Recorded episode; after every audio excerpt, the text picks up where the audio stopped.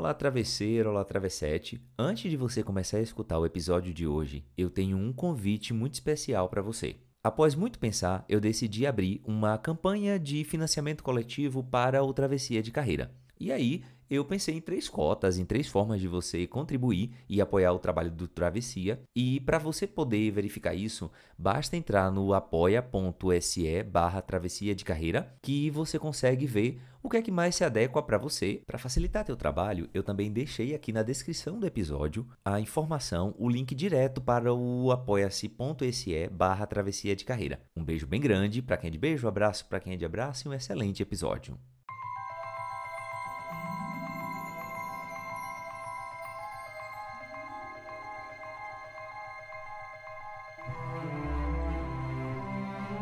Não importa a batalha que você esteja lutando, a jornada que escolheu seguir, se você já aprendeu antes ou não, se seus objetivos parecem únicos e diferentes dos outros, sempre haverá alguém com quem você poderá aprender. Não esqueça, o sucesso deixa rastros. Nenhum desafio é único e você não será o primeiro a passar por um determinado caminho. Caio Carneiro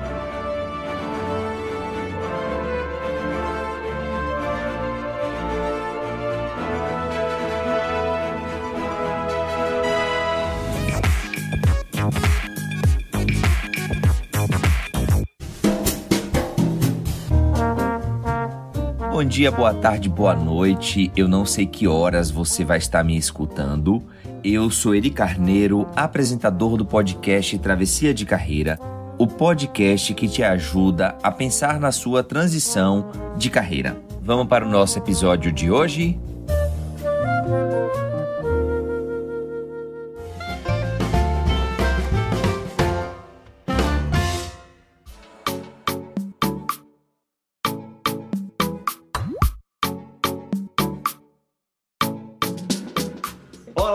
Meu travesseiro, travessete. Hoje eu vou gravar esse episódio aqui com uma pessoa que a gente já está conversando há muito, muito, muito, muito tempo.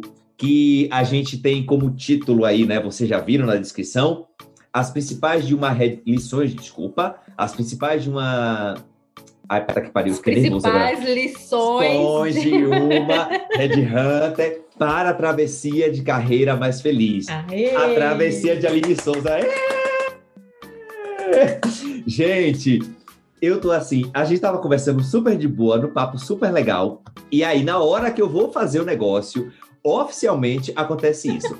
Fica para mostrar que a vida é sobre isso. E uhum. aí, para não perder aquela tradição do vem comigo. E aí, na verdade, é o seguinte: antes de qualquer coisa, eu quero que você me siga nas redes, por favor, joga esse biscoito para mim. No arroba Travessia de Carreira, no arroba Aeri da Bahia no Instagram. E você me acha como Eri Carneiro em todas as redes sociais possíveis e inimagináveis. Então, é, me segue lá, segue o podcast, dá esse biscoito pra gente que a gente ama, tá? E aí, eu quero convidar a minha convidada, quer dizer, a nossa convidada, Travesseiro Travessete, Aline. Line, onde é que essas pessoas te acham, em quais redes? Conta aí pra mim. Conta pra gente. Então, gente, vocês podem me encontrar no LinkedIn, que é Aline Souza Red Hunter, uma coisa assim, de, é, separado por barrinhas, né? Então, Aline Barrinha Souza Barrinha Red Hunter. E também no Instagram, né? É Line Underline Voice. Então, são as duas redes que eu utilizo. Eu ainda estou pensando em YouTube e outras redes, mas por enquanto são essas daí. Já tem meu voto para ir para o YouTube, tá certo? Gente, vocês não têm. Você, você não consegue imaginar, Travesseiro Travessete, a presença dessa pessoa. Depois procura ela e olha os vídeos dela para você ver que coisa incrível. E outra, eu e a Aline somos vizinhos, que a gente mora em Brasília tá? E a gente ainda não se conheceu pessoalmente, provavelmente vai demorar só depois que a gente fizer o vem no no bum bum tanta só depois tomar vacina, né? Mas é isso. A gente tá aqui ó, só ó, no, no passinho.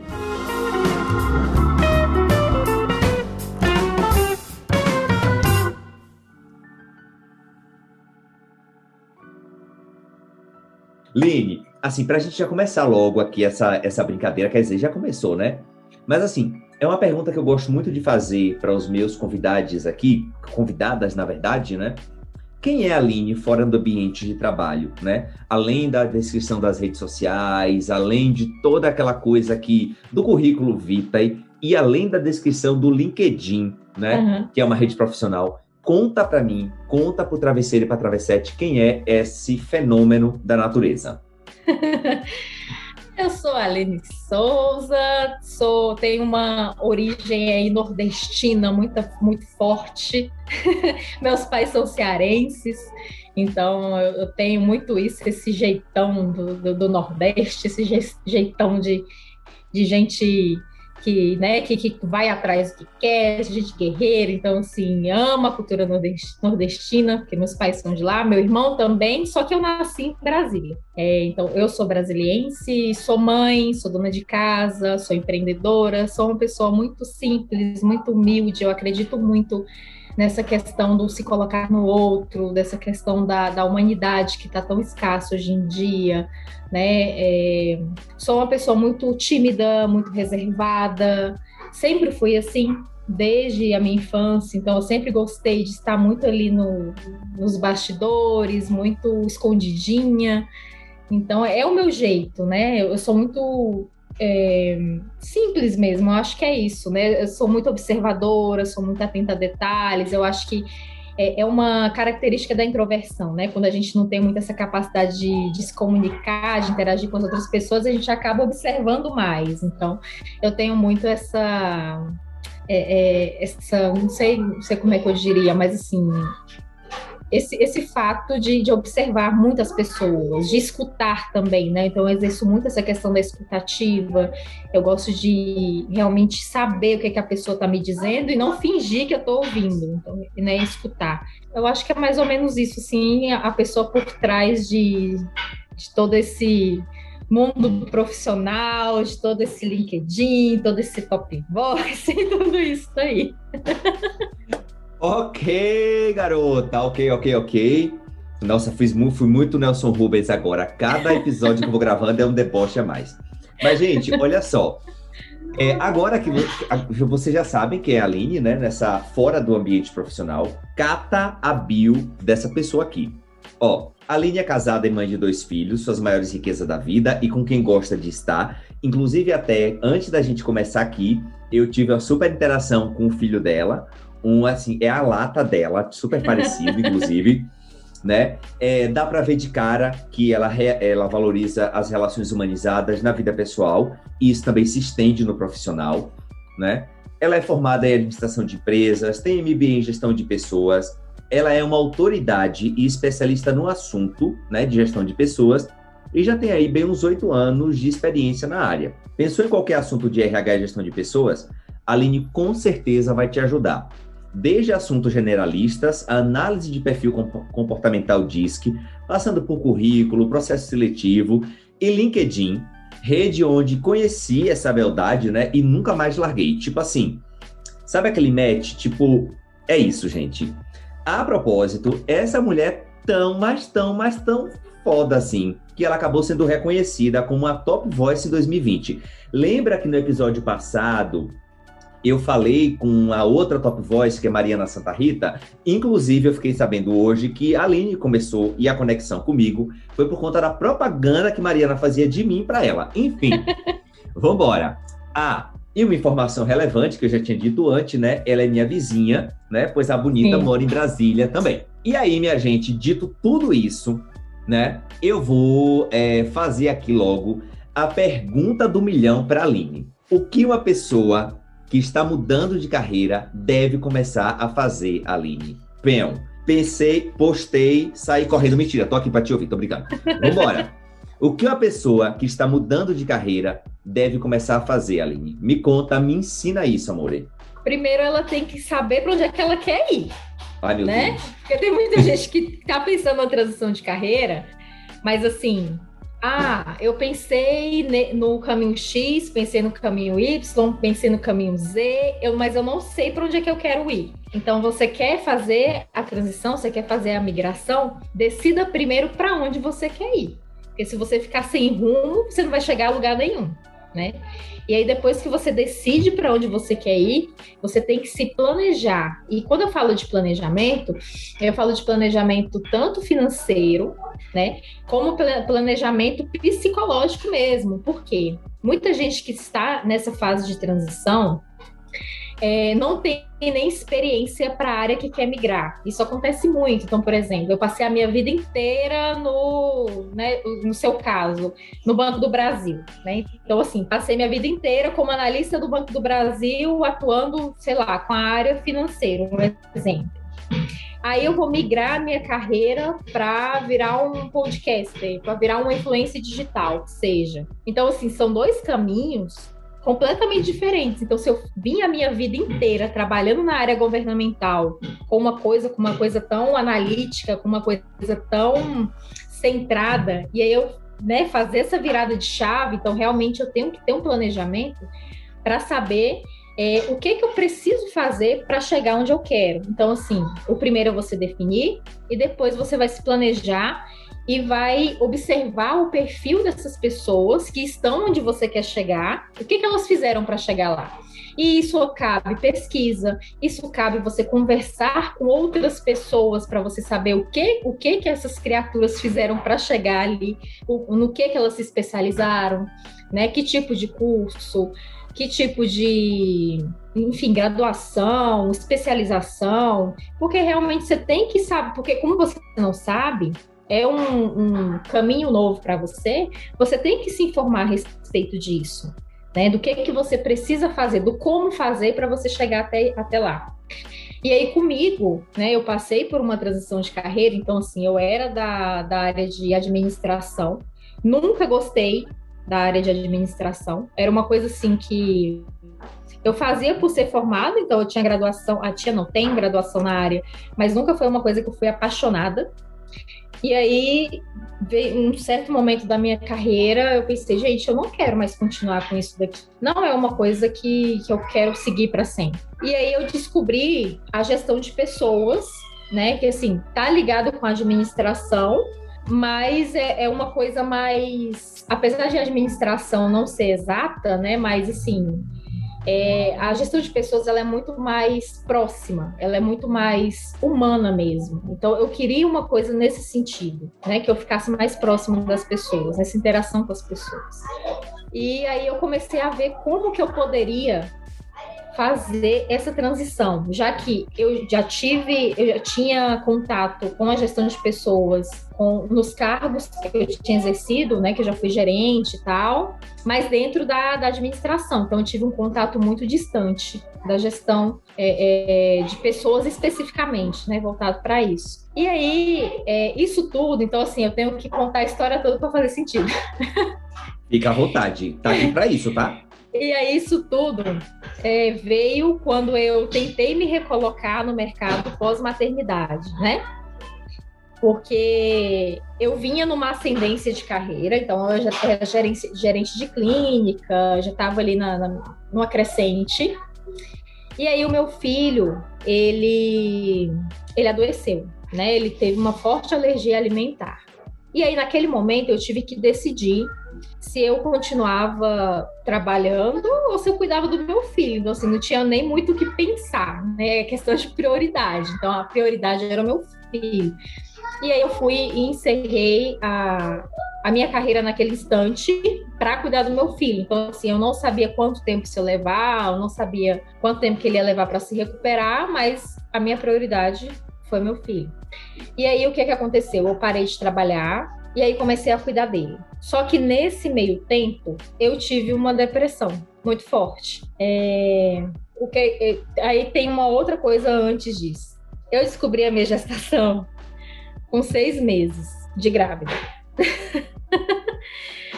e aí, eu tive três meses para assimilar que eu seria mãe, dona de casa e esposa.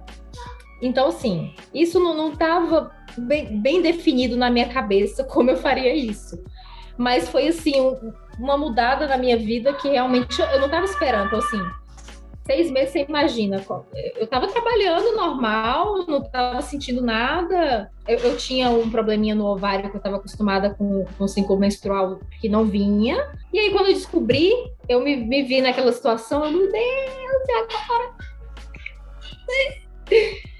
Sem planejamento nenhum, de nada porque realmente não era uma coisa que eu queria para aquele momento, né? Eu queria ser mãe em algum momento da minha vida, mas assim, eu pensava lá para frente, bem, bem para frente.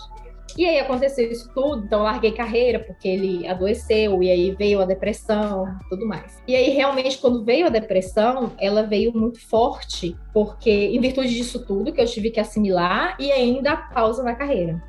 E aí eu fiquei num abismo mesmo, assim eu pensava que eu não ia fazer mais nada na minha vida, eu pensava que eu era um inútil, eu pensava muito isso, porque eu sempre fui acostumada a trabalhar desde muito jovem, desde meus 14 anos eu trabalhava. E aí, quando, quando isso aconteceu, então para mim eu estava sendo um peso enorme para meu marido sabe? Eu pensava assim, caramba, eu não tô contribuindo com nada aqui, só eu não via isso cuidando do meu filho, eu não via aquilo ali como um trabalho, né? Eu não via aquilo ali como estar ajudando de alguma forma. Não, eu não enxergava assim. E aí nessa depressão, Eri, ainda teve um, um caso assim que isso já me afetou muito, já, sabe? Eu já chorei muito por causa disso, mas eu acho que hoje tá meio que, que eu tô mais bem resolvida com esse assunto é, mas cicatrizou mais a ferida, que eu não aceitava o meu filho como meu. Então aquilo ali mexeu tanto na minha cabeça que aquela criança eu parecia que era de outra pessoa, não era minha. Eu só tinha colocado para fora, só tinha parido, mas não era minha. Então assim, eu não sentia aquele amor que você desenvolve pela criança na gestação eu não, quando ele nasceu também, eu não tinha esse olhar de mãe para ele, de amor, porque realmente eu não tive esse tempo para assimilar. Isso para mim foi muito difícil, porque como é que uma mãe, isso não entrava na minha cabeça. Como é que uma mãe não ama o seu filho, sabe? E eu acho que tem muitas mães que passam por, por esse tipo de depressão e, e não, não tem nenhum apoio, não sabe o que que é, e isso aconteceu comigo, né? Porque, assim, tanto eu como meu marido, a gente era muito é, é moleque, não de idade, porque eu já tinha 24, ele 26, mas não de idade, mas de, de cabeça podre mesmo. De farra, dessas coisas, né? É, a gente não tava nem aí pra nada. Eu sei. E, e aí ele, ele não ele também não sabia o que, que era que eu estava passando, mas ele sabia que eu, estava, eu não estava bem, né? Minha mãe também, minha mãe é muito humilde, né? Então, minha mãe assim, tem uma origem muito simples, então ela também não sabia o significado de depressão. E eu estava naquela situação, eu não me reconhecia nesse estado, né? Apesar de saber o que era, mas quando você está, assim, quando você está doente, você não sabe. Você não sabe para quem você pedir ajuda, você não sabe. Eu sempre fui de poucos amigos. Então, eu nunca fui de me abrir para as pessoas. E a pessoa que eu me abri era minha mãe. Então, assim, eu, eu fui passando, eu passei por tudo isso praticamente sozinha, né? Apesar das pessoas falarem, você pode contar comigo, conversa comigo, mas eu sempre guardei muito para mim. Então, assim, foi um período muito, muito, muito difícil na minha vida, que eu gosto de dividir com as pessoas, porque tem muita gente que fica nessa, nessa romantização da maternidade. E eu não romantizo porque eu já passei por isso, eu sei que não é fácil. Então é tudo, é gestação, é amamentação, é o período pós-parto, né? E enfim, e eu fui tendo julgamentos depois disso, né? Que eu tive meu filho, eu parei de trabalhar, e aí as pessoas falavam, viravam e falavam para mim: "Ah, você não precisava parar de trabalhar. Você parou porque, é, sei lá, está com preguiça de voltar, você, você, se acomodou. Então, assim, eu escutava comentários desse tipo e isso piorava ainda a minha situação, porque eu já estava doente e aí os comentários eram dos piores possíveis. E aí, quando eu queria fazer alguma coisa, é, sei lá, né, para desopilar, para realmente voltar meu pensamento para outra coisa, para reagir. Aí as pessoas viam de novo: "Ah, mas você não sabe fazer nada, você não tem habilidade com artesanato". É, é. Meu Deus. Você não sabe. É, eram os comentários assim. Então, assim, se eu pensasse em cozinhar para fora, por exemplo, fazer marmita, sei lá. Ah, você não sabe cozinhar. Tá, então eu vou fazer alguma coisa voltada a artesanato. Ah, você não, não tem capacidade para trabalhar com isso. Ah, vou fazer alguma outra coisa. Ah, mas você não sabe fazer nada.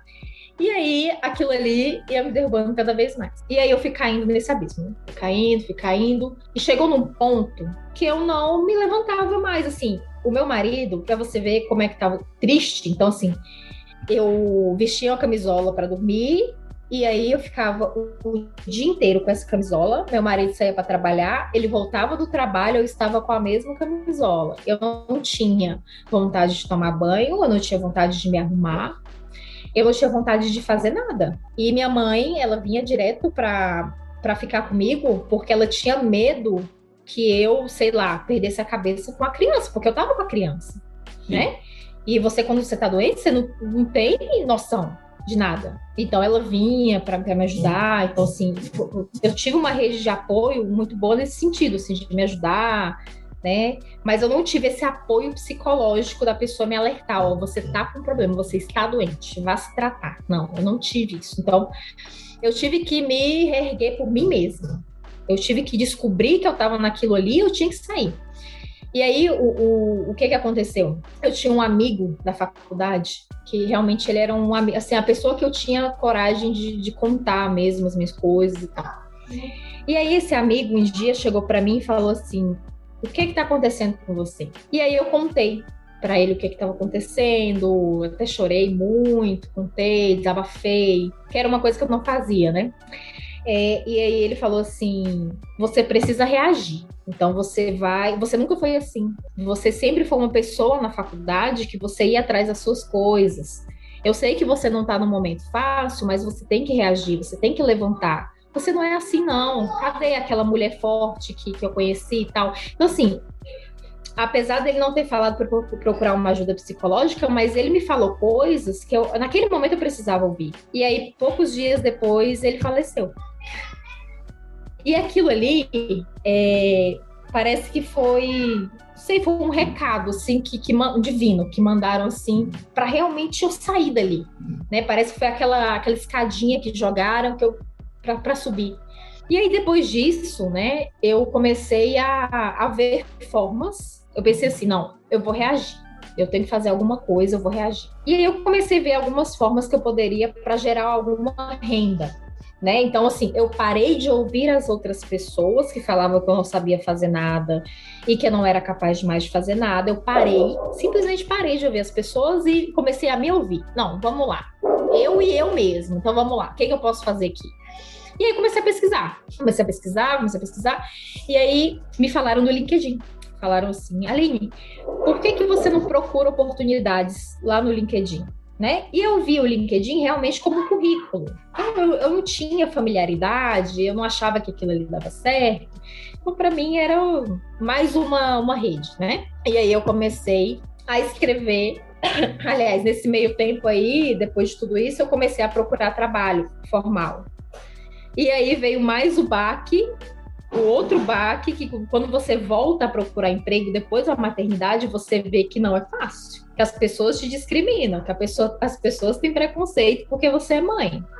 E aí eu fui procurar trabalho e era nítida a distinção ali nos processos seletivos de quem era mãe, de quem não era assim, ficava evidente ali que quem passaria para a próxima fase eram as moças solteiras ou então os rapazes e as mães ficavam no segundo plano. Então passei muito por esse tipo de processo. E aí que, que esse negócio é, foi pegando na minha cabeça. Eu, ai meu Deus do céu, e agora? E agora? O que, que eu vou fazer? Será que eu não vou fazer mais nada na minha vida? Então, aí vinha aquele negócio de novo na minha cabeça. Aí tá bom, aí passou essa fase do. O meu filho se recuperou, né?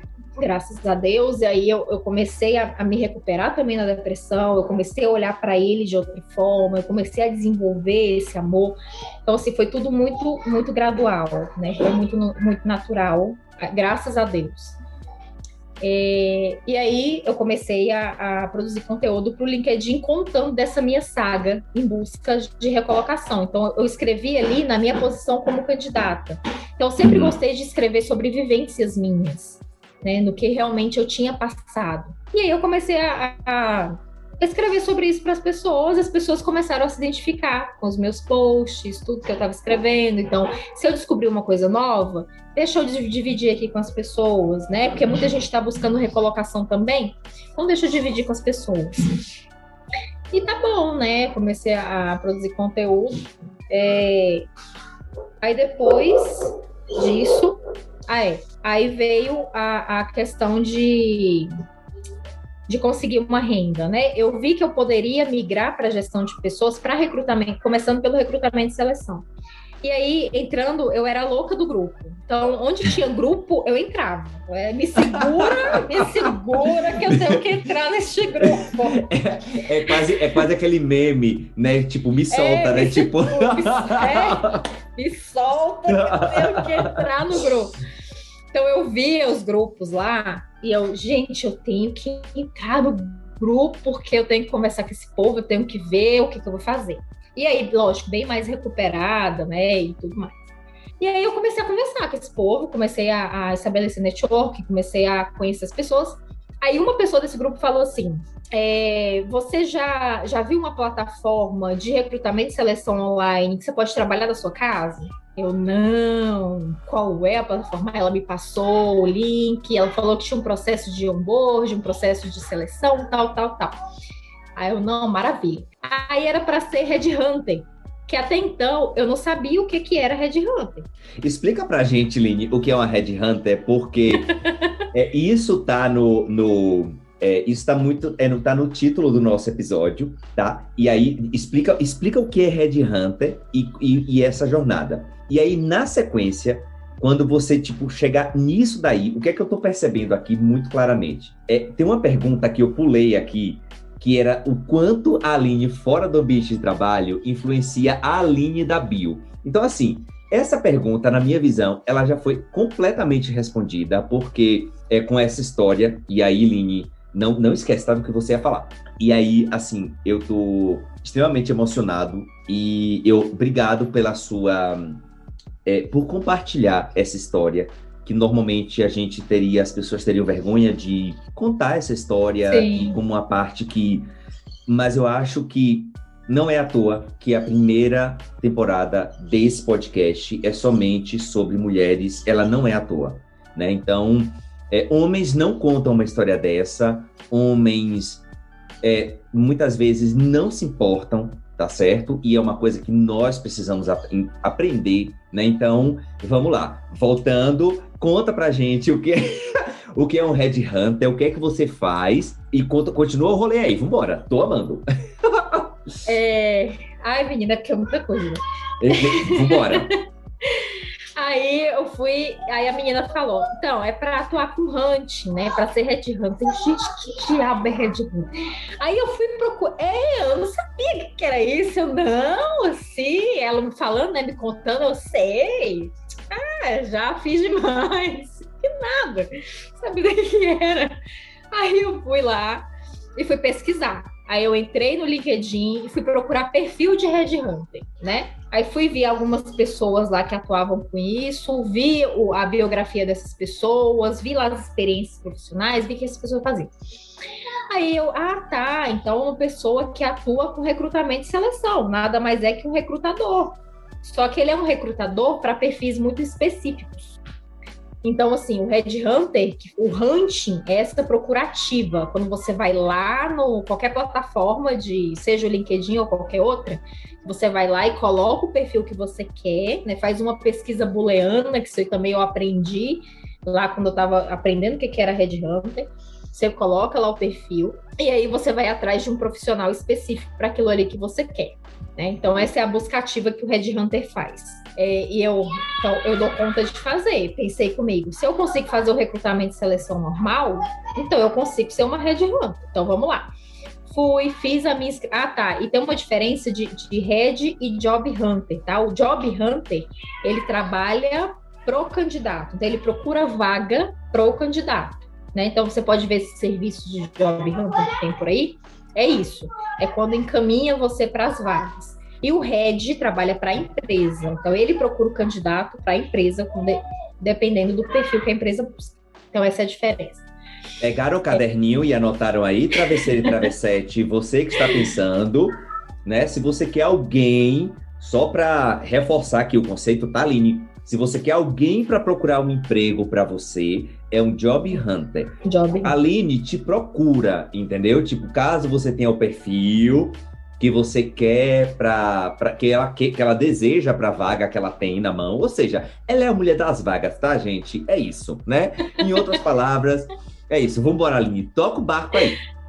Então tá. É... Onde é que eu tava mesmo? É, não, é que você falou do. É que você falou do. É que você se transformou em Red Hunter, etc, etc, etc, etc. É. E você foi aprender a fazer é, Isso, todo esse aprendi. rolê. Foi. Aí eu fiz a inscrição na plataforma. Aí a menina me ligou da plataforma, perguntou há quanto tempo que eu atuava com o Hunt. Eu, ah, tem muito tempo. Demais. Porque assim, o que que eu penso? Se você vê uma oportunidade que você sabe que você dá conta de fazer, que tem a ver com o que você já fez, às vezes uma mentirinha, né? Do bem, assim, não faz mal. Porque assim, a única coisa que eu não era, que eu não sabia exatamente era a questão da, da pesquisa booleana. Só que eu fiz, eh, quando eu comecei a estudar sobre o que, que era Red Hunter, eu fiz um curso. Então, assim, eu fiz algumas especializações nesse sentido para eu aprender a fazer. Então, a teoria toda eu já tinha. Uhum. Eu só precisava de uma oportunidade. E Ô, é Lini. isso que as pessoas não entendem no mercado de trabalho, né? É, e tem, e tem um outro detalhe também que é o seguinte: quando você era gerente administrativo, que você precisava de uma pessoa para trabalhar contigo, você fazia essa buscativa, você sabia o perfil que você precisava, né? Tipo, eu imagino. Então, você querendo ou não, você fazia isso. A, a questão é, é que não estava na sua job descri na descrição de trabalho, né? Na job description, falar o termo em inglês. Sim. Né? Mas você fazia isso e você não tinha esse nome pomposo e bonito em inglês de Red Hunter, né? No fim das contas, é, é você reconhecer que uma experiência indireta te capacita para uma experiência direta. Nossa, falei muito agora como se fosse o povo de Olha. RH, viu? Pense em uma transição possível aí, deu muito bem. Isso daí. Gostei. Ó, é, não, é isso, né? né? bom. Não, que não é uma, no fim das contas, eu não acho nem que seja uma, não é uma, não é uma mentirinha, né? É uma coisa de você é, iluminar de uma outra forma, né? É um outro caminho que você percorreu, né? Então, é, só pra ficar, eu, eu jogo de volta a bola pra tu. Já começou a virar um bate-papo isso aqui, gente. Meu Deus do céu. Vambora, Aline. Quando eu falei assim, mentirinha, é porque no sentido só do, do hunting mesmo. Porque quando eu estava na posição de gerente, eu sabia definir o job description, assim, eu tinha toda a bagagem de IRS, só que eu nunca tinha feito um hunting para procurar candidato na vida, né? Uma pesquisa Ok. mesmo efetiva. Então, eu falei essa mentirinha da Aham. questão da pesquisa. Mas, claro, eu já tinha uma bagagem nisso. Eu também não posso chegar no negócio que eu não sei de nada, né? E, e falar, claro. Mas, assim, eu precisava dessa oportunidade para colocar em prática o que eu tinha aprendido com relação à pesquisa. E aí a menina falou comigo, falou como é que era o trabalho. Tá bom. Aí me deu uma vaga para fazer. E aí nessa primeira vaga, eu já fui lá, já procurei um monte de candidato, entrevistei, vi qual era o melhor perfil. E aí a Red Hunter, para quem não sabe, ele compete com outros quando é plataforma assim. Então, por exemplo, eu nessa plataforma especificamente sou eu mais cinco hunters fazendo a mesma vaga. Então, quem levar o melhor candidato, o melhor perfil, né, que for contratado, ganha o valor do placement, que a gente fala que é o valor da contratação. Se eu, às vezes, eu tenho um trabalho danado para encontrar uma pessoa, só que às vezes aquela pessoa não é o perfil para aquela vaga. Então, assim, eu trabalhei, só que eu não recebo por aquilo. Então, tem isso né, nessa profissão. Assim, quem trabalha com plataforma, né? Não estou falando quem trabalha com uma empresa específica, empresta serviço, mas nesse caso que eu faço, então tem essa questão. E aí eu fiz essa, essa vaga, e aí o meu candidato foi o melhor candidato, eles escolheram, entrevistaram ele e contrataram. E aí a moça foi e me falou, né, que ele tinha sido contratado, que ele tinha sido escolhido, tal, tal. Aí eu fiquei assim, eu fiquei muito feliz porque eu nunca tinha feito aquilo na vida. Então eu fiquei, é, eu nasci pra isso. É, e assim, muito feliz, porque era uma coisa que realmente é, eu não imaginava que eu, que eu tivesse talento para fazer, focado para isso, né? Só, só com isso. Porque antes eu fazia o recrutamento e seleção, mas era misturado ali com o meu trabalho administrativo de gerente. Então não era uhum. isso.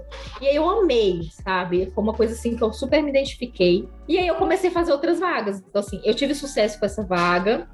Aí eu lembro que o meu primeiro pagamento eu chorava. Nossa, eu gente. chorava. Você não imagina o tanto que eu chorei com o meu primeiro pagamento, porque aquilo ali parece que, assim, você não sabe a satisfação que eu tive de pagar o primeiro boleto. Eu tive uma satisfação tão grande que eu chorava. Eu, eu fiquei tão emocionada eu chorava demais. Eu, gente, eu encontrei alguma coisa que eu sei fazer. De tanto povo me falar que eu sabia fazer nada. Eu encontrei. E aquilo ali me deu um, uma, uma vontade de, de fazer cada vez mais, de pegar mais vaga, de, de contratar mais gente, porque é uma coisa realmente que eu me apaixonei, que eu fazia aquilo ali por amor. Eu encontrei propósito naquilo ali que eu estava fazendo. E isso era maravilhoso. E eu fui pegando uma vaga atrás da outra, fui pegando, fui fazendo. Até que eu fui considerada uma das melhores hunters da plataforma da, da plataforma da América Latina. Então, assim, isso para mim Uau. Foi. Parece que me reviveram de novo. Né? Então, eu precisava daquela oportunidade para retomar a minha vida. E foi esse pulo que eu dei. Né? E aí tá, aí abri meu CNPJ e comecei a atuar como headhunter autônoma.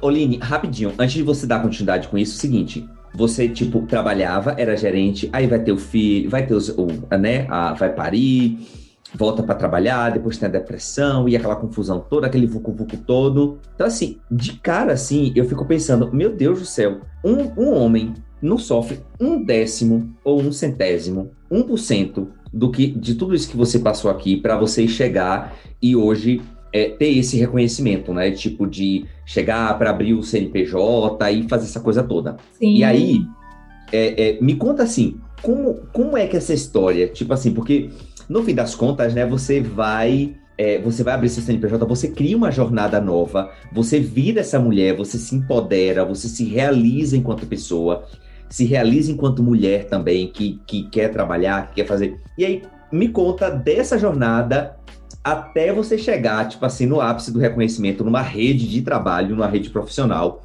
que é virar bonita aí nessa top voice do LinkedIn 2020, colega de Mariana. Se joga aí, menina, e conta para esse povo como é que mostra para esse povo aí como é que se faz. É, e aí eu, quando vi essa oportunidade de atuar de forma autônoma, que eu poderia cuidar dos meus filhos, cuidar da minha casa e gerar uma renda, eu pronto, é isso que eu quero eu vou ficar gastando duas horas para chegar no, no, trabalho formal, porque aqui eu moro em Ceilândia, não sei se você conhece, Sim. né? Mas aqui é a periferia de Brasília. Então, assim, eu gasto duas horas para chegar no plano, no centro de Brasília. Então, se eu trabalho, se eu entro oito horas, eu tenho que sair de casa às seis horas da manhã para chegar lá. Então, meus filhos vão estar dormindo. E quando eu volto para casa, então, se eu sair no melhor do, do, do, cenário 6 horas da tarde, eu vou chegar 8 horas da noite no melhor. Quando não tem engarrafamento, não tem nada, né? Eu tô falando do, melhor cenário possível.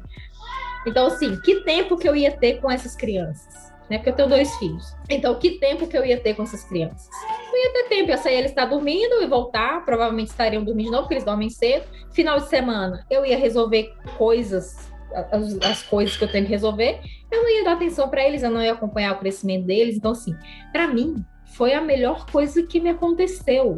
Então, hoje, Eri, eu entendo que tudo isso que aconteceu na minha vida precisava acontecer. Por quê?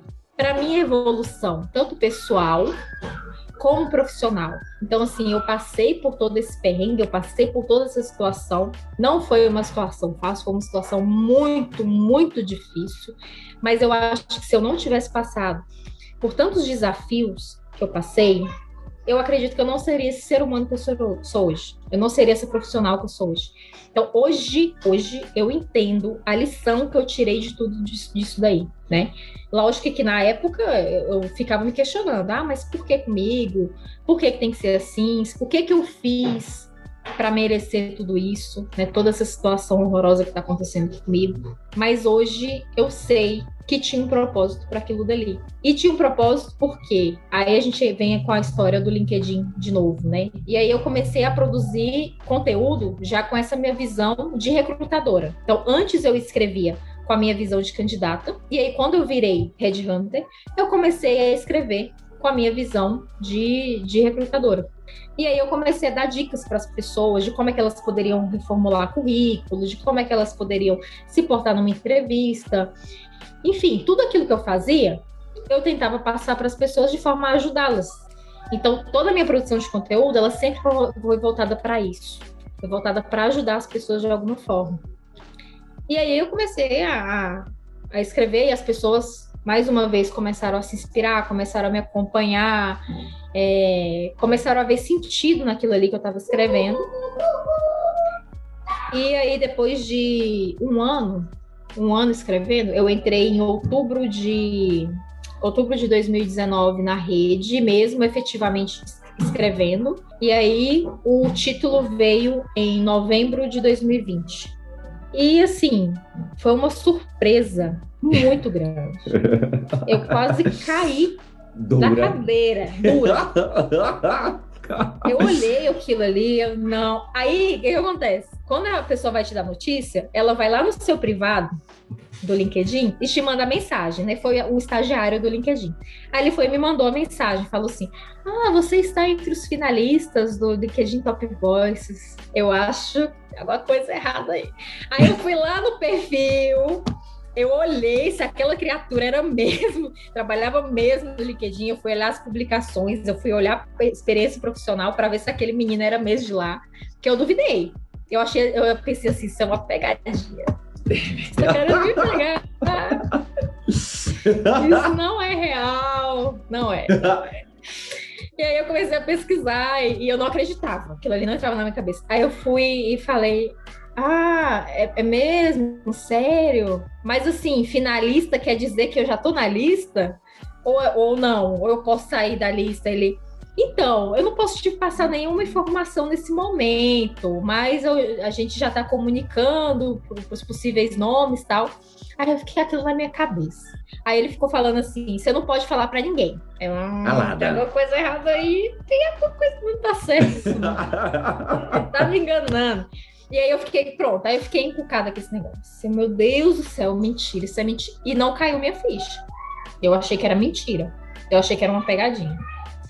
Aí tá bom. Aí depois de um tempo, eu não falei nada com ninguém, aí depois de um tempo veio o um e-mail falando que de fato eu estava na lista, me pediu, acho que foi uma foto, alguma coisa, me pediu uma informação lá que eu até esqueci. Acho que foi meu endereço, tá, essas coisas. É... E aí me deu uma data, né? Falou assim: olha, você tá na lista, é... e aí o, as pessoas dessa lista elas vão sair dia tal. Mas até lá você não pode falar com ninguém. Calada. e eu, depois que eu li esse e-mail, aí eu chorei. eu chorei. Eu chorava desesperadamente. Eu, meu Deus, mentira, mentira, mentira. Meu marido chegou e eu, meu bem. Eu sou o Top Voice. Aquela mistura de sentimento, eu, cara, eu não acredito, eu não acredito. Só que aí veio aquela questão, questão da crença no demérito. Aí veio de novo. Mas por que eu? Se o fulano faz um conteúdo tão bom, por que que me escolheram? Aí eu comecei com aquele negócio na minha cabeça de novo. Ai, meu conteúdo nem é essas coisas, sabe? Você começa a cair naquela. Você se sabota. Você começa a se sabotar. E, é impressionante que isso acontece. Você começa a questionar se realmente você merece aquilo dali. E aí o, o meu marido, ele falava, cara, para com isso. Se você ganhou isso daí, é porque teve muito trabalho, não foi à toa, não. Olha para o tamanho dessa rede, são mais de 46 milhões de usuários do LinkedIn aqui no Brasil. Então, se eles te escolheram para estar numa lista de 25 nomes, para com isso. Se o fulano lá faz um bom trabalho também, ótimo, ótimo. Mas o seu se destacou por algum motivo. Então para, para com isso. E aí eu ficava com esse negócio. Oline, assim, e, e uma é muito doido, porque é o seguinte, ó, eu vejo que mulheres é, enfrentam muito mais desafios nesse sentido de é, se achar capaz, e você trabalha Sim. com isso, você é uma headhunter, né? Você procura talentos para as empresas, né? E em termos disso, assim, além dessa, dessa questão, você vê que quais desafios que você que você percebe, que para mim ficou muito claro isso daí, quando você não acreditava, você estava na lista, você, não, mas Sim. eu não sou bom o suficiente. Quais outros desafios você vê? E quais são os conselhos, né? Que você daria para os homens fazer o suporte? Eu já consegui pegar um claramente aí, o teu marido eu imagino que ele deve dar um super apoio para você, um abração pro chefe aí, tá?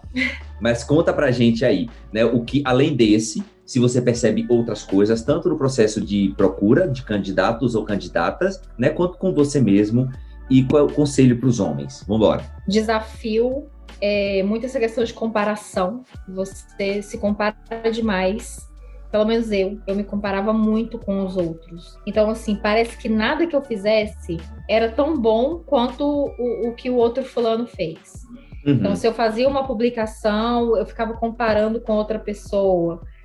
Então, eu tinha muito esse desafio de parar de me comparar. Então, de olhar para o que eu estou fazendo e parar de olhar para o que o coleguinha está fazendo.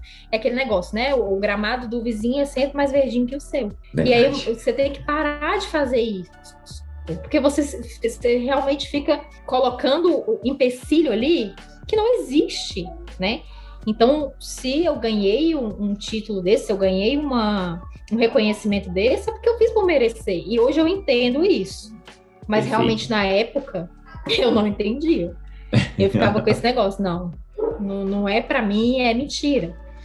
E quando você está em busca de recolocação, tem muito essa questão assim de um desafio muito grande para a mulher. Você fala para a mulher especificamente, Sim, é, em geral? Pode falar, foca para mulheres, para mulheres e, e, como os homens podem ajudar as mulheres nesse desafio. Fica uhum. à vontade, como você quiser. desafio muito grande para a mulher é essa questão de, de você ficar indagando questões que você não faria para um homem. Você não pergunta para um homem se ele quer engravidar. Você não pergunta para um homem o que que a mulher dele faz. Você não pergunta para o homem com o que, que ele vai deixar o filho dele. Se ele tem uma reunião importante, o filho está doente, o que que você vai preferir fazer? Misericórdia. Você não pergunta. Então, assim, são coisas que você observa ali no, no mercado de trabalho que são é, é completamente sem, sem lógica, né? Não, não tem sentido você ficar indagando a mulher sobre essas coisas. Porque é uma coisa natural. É uma coisa natural da mulher. Então, se você não quer contratar uma mulher, então não chama ela para entrevista, não, cara. Não fica fazendo a mulher passar por isso, não. É melhor você chamar só homem, então. Porque realmente é uma frustração que você passa nas entrevistas de emprego muito grande. Né?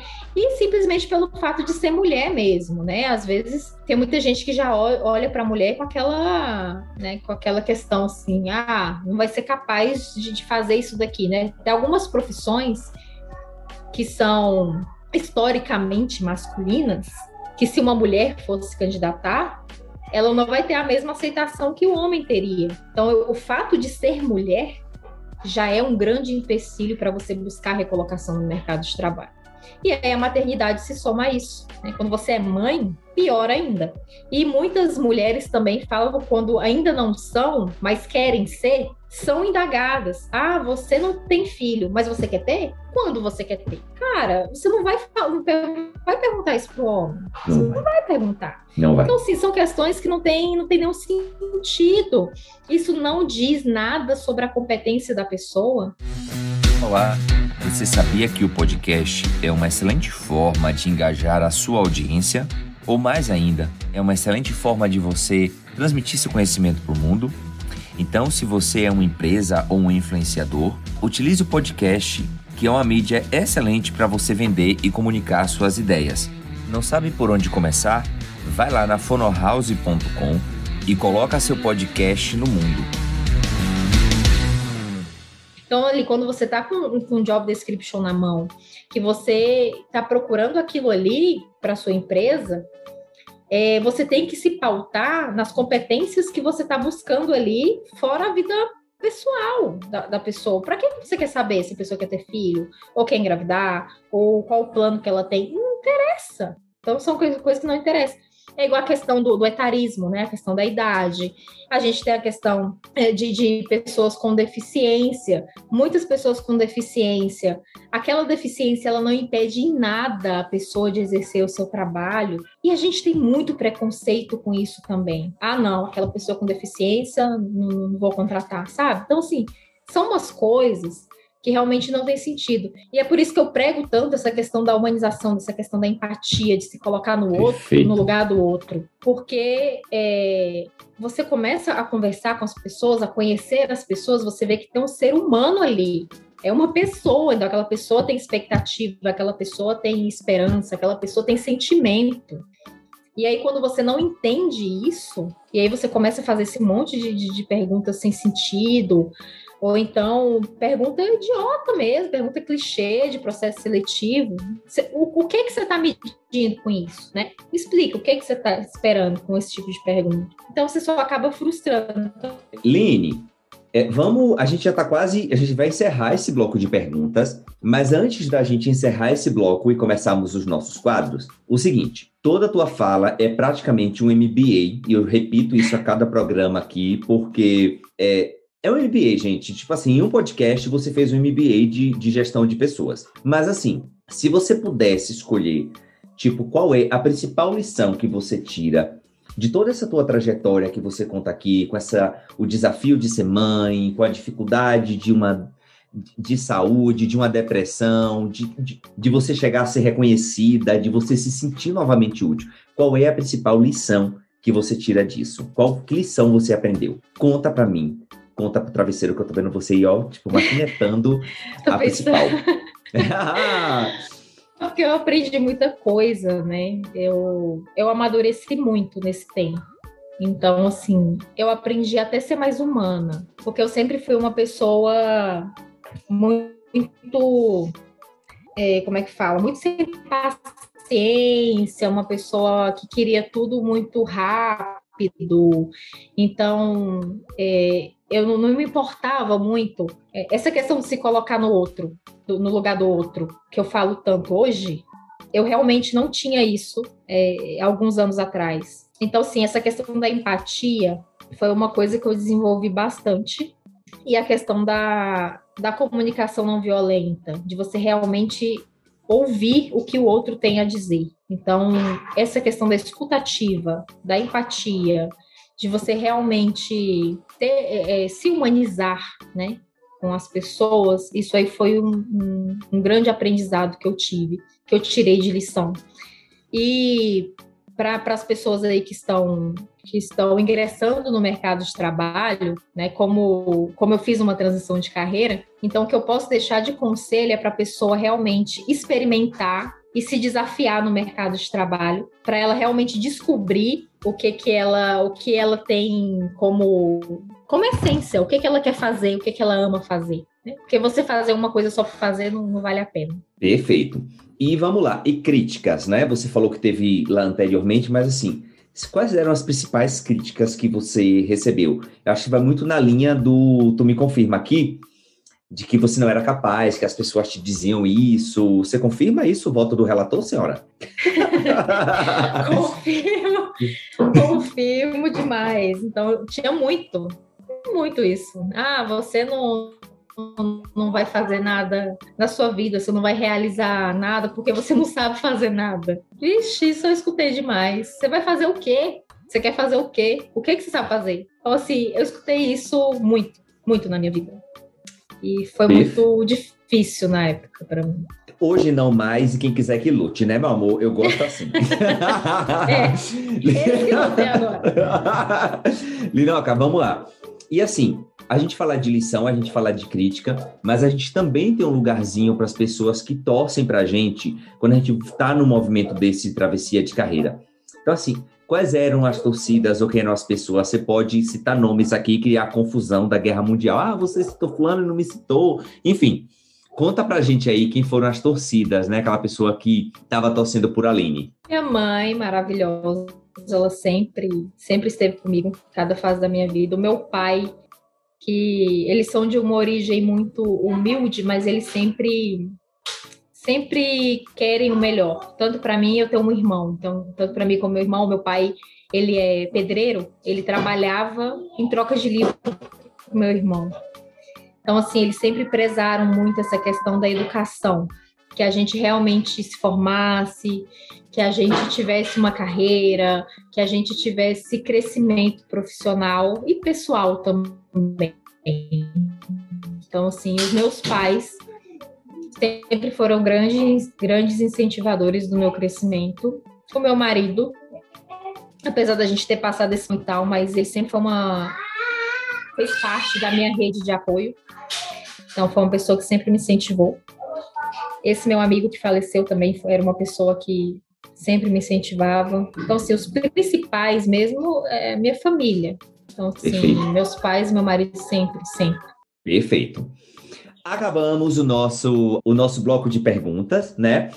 E aí agora, Ali, vamos começar os nossos quadros.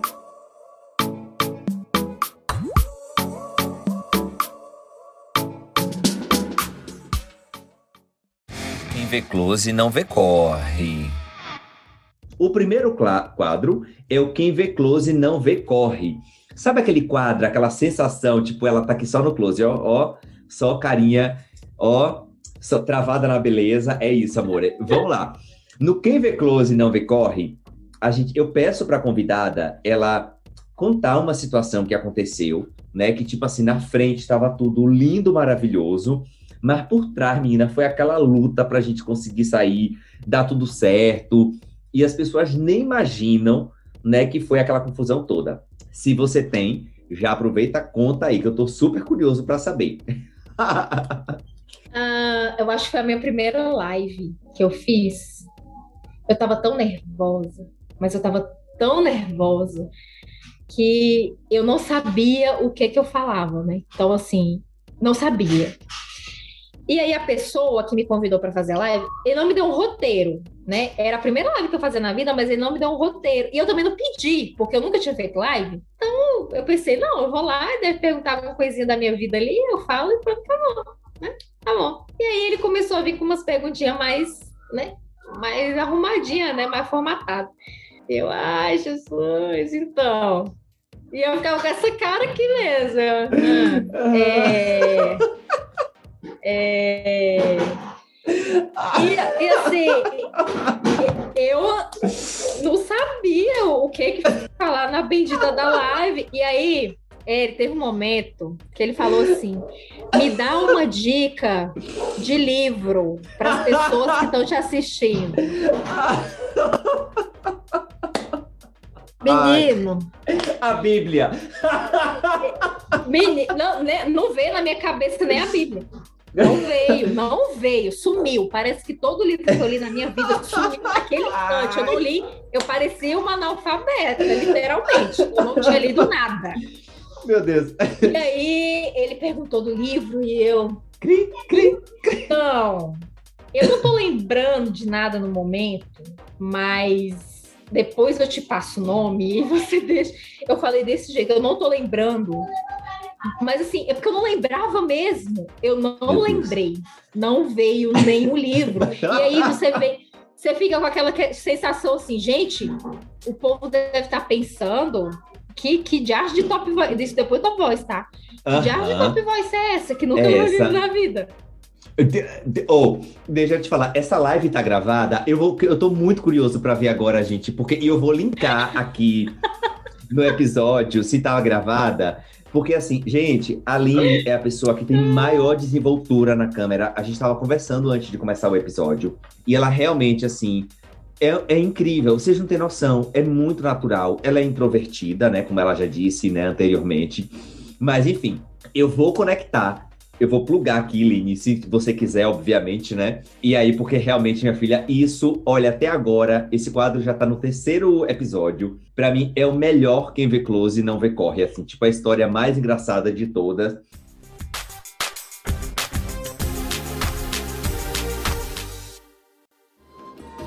Se conselho fosse bom, ha, era vendido.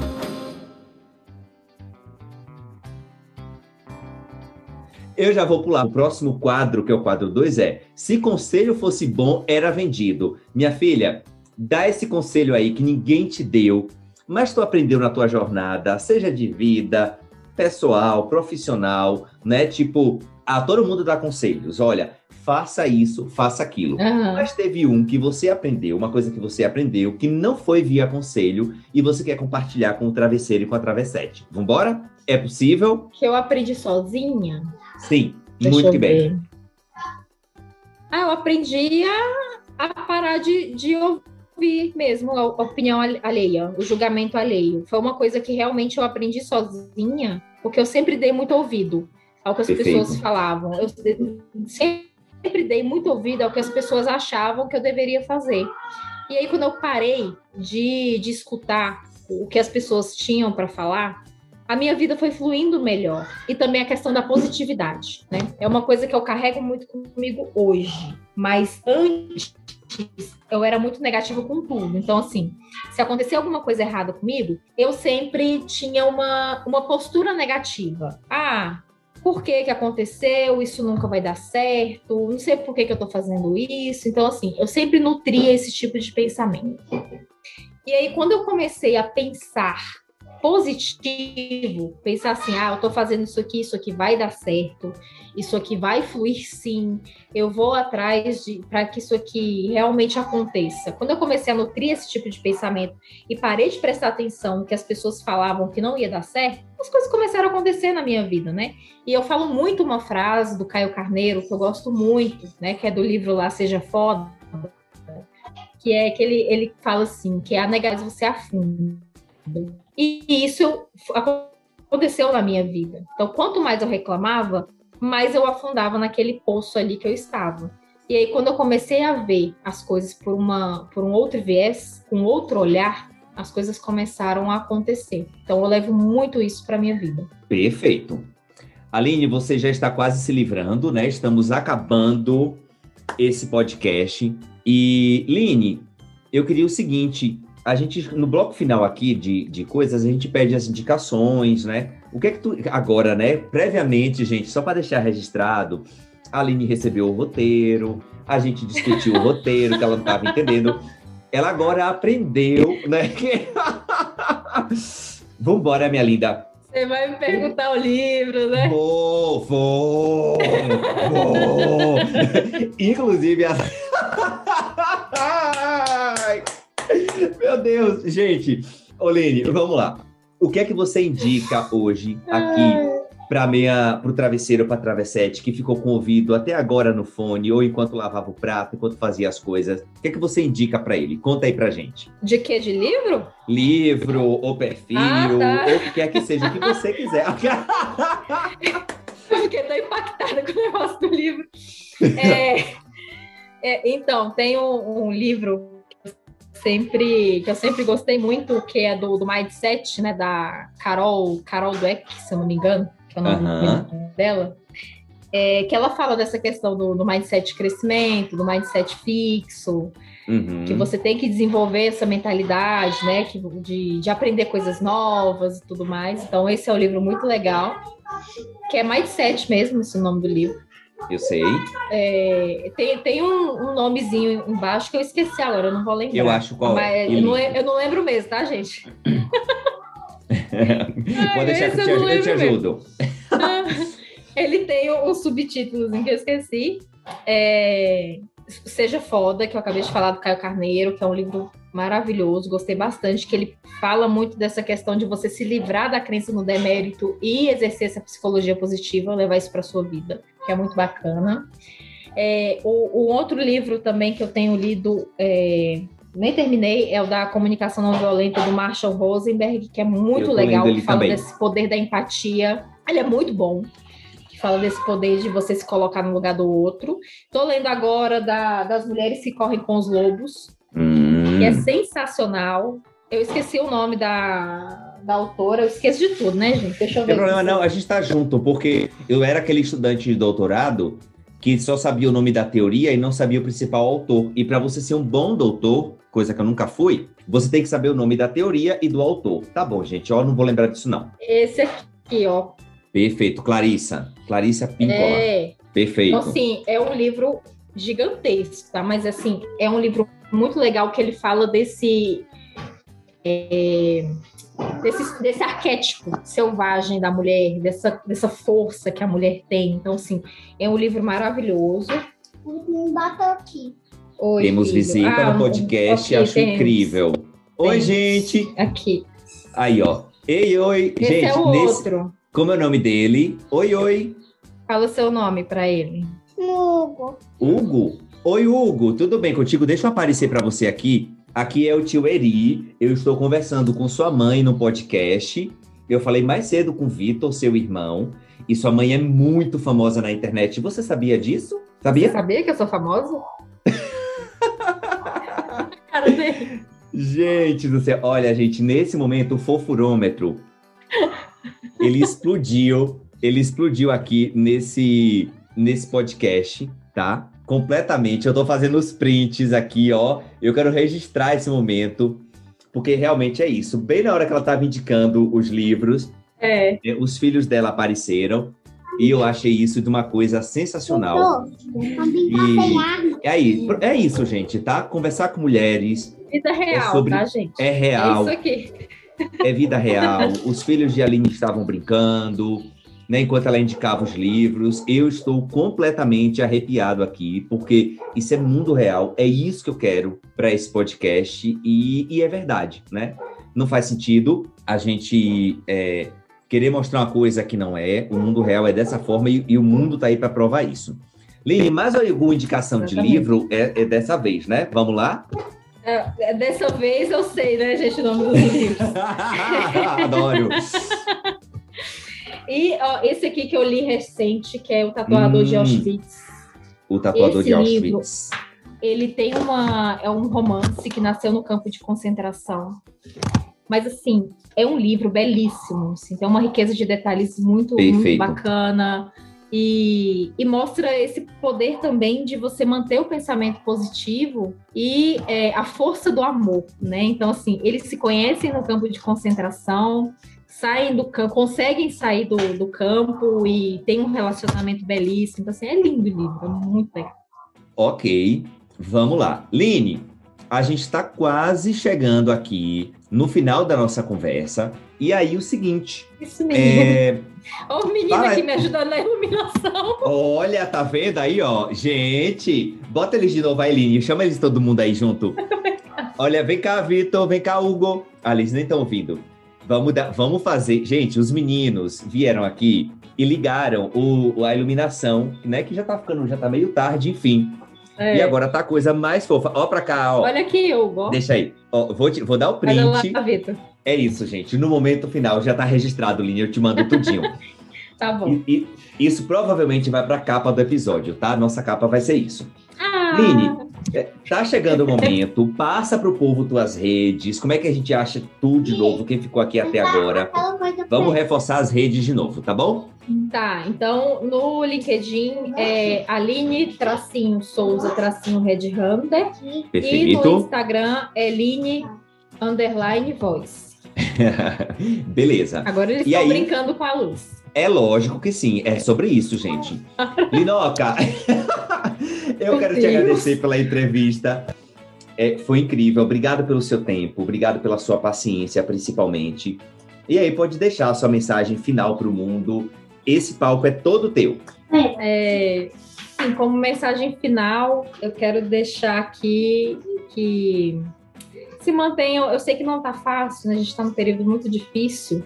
Eu também não vou pregar aqui que você tem que se manter positivo sempre, porque tem dias realmente que a gente não tá legal e tudo bem. Você tem que ter os seus momentos mesmo de reflexão, você tem que ter os seus momentos que você não tá bem, e é isso, é vida real, acontece. Mas como, como aconteceu comigo, né? Não, não é interessante que você fique a vida inteira preso nisso, olhando só para o problema, né? Então, amplia esse olhar, né? Mantém essa essa esperança que você tem dentro de você. Apesar dos pesares, eu acredito que tem tem saída, né, pro, pro que você está passando. Então, não sei o momento que você está passando aí. Já passei muita dificuldade na, na minha vida, mas é, eu, eu, sempre gosto de, de, manter esse, essa ideia que as coisas elas vão dar certo, que você com esse pensamento positivo, as coisas vão fluir, né? E, e é isso, assim, é viva, se desafie, aprenda coisas novas, nunca deixe de aprender, porque aprender é maravilhoso. Não esqueça o nome dos livros. você for chamado para uma live e te perguntarem o livro, você sabe o nome do livro. Anota antes, e né? Fa faça, é, faça exercício de memorização, para você não ter esse problema que eu tive. e é isso, assim, você é capaz e, e vai em frente, vai em busca do que você quer. É, temos um episódio! Aline, brigadão. Um beijo bem grande, tá? Beijo, beijo, obrigada, viu? Uma honra tremenda te conhecer. Era uma coisa que eu já queria há muito tempo, né? A maravilhosa Mari, só tenho um agradecimento. Depois vou mandar mensagem para ela para agradecer, Perfeito. porque realmente uma honra. Só, só isso que eu tenho que falar, e gratidão. Até a outra semana, Travesseiro Travessete. Travesseiro Travessete, você acabou de escutar a mais um episódio do podcast Travessia de Carreira. Eu espero que você tenha gostado e, para não perder o costume, segue a gente lá nas redes sociais, no arroba Travessia de Carreira, em todos os lugares, tá bom? Um abraço, um beijo bem grande e até o próximo episódio.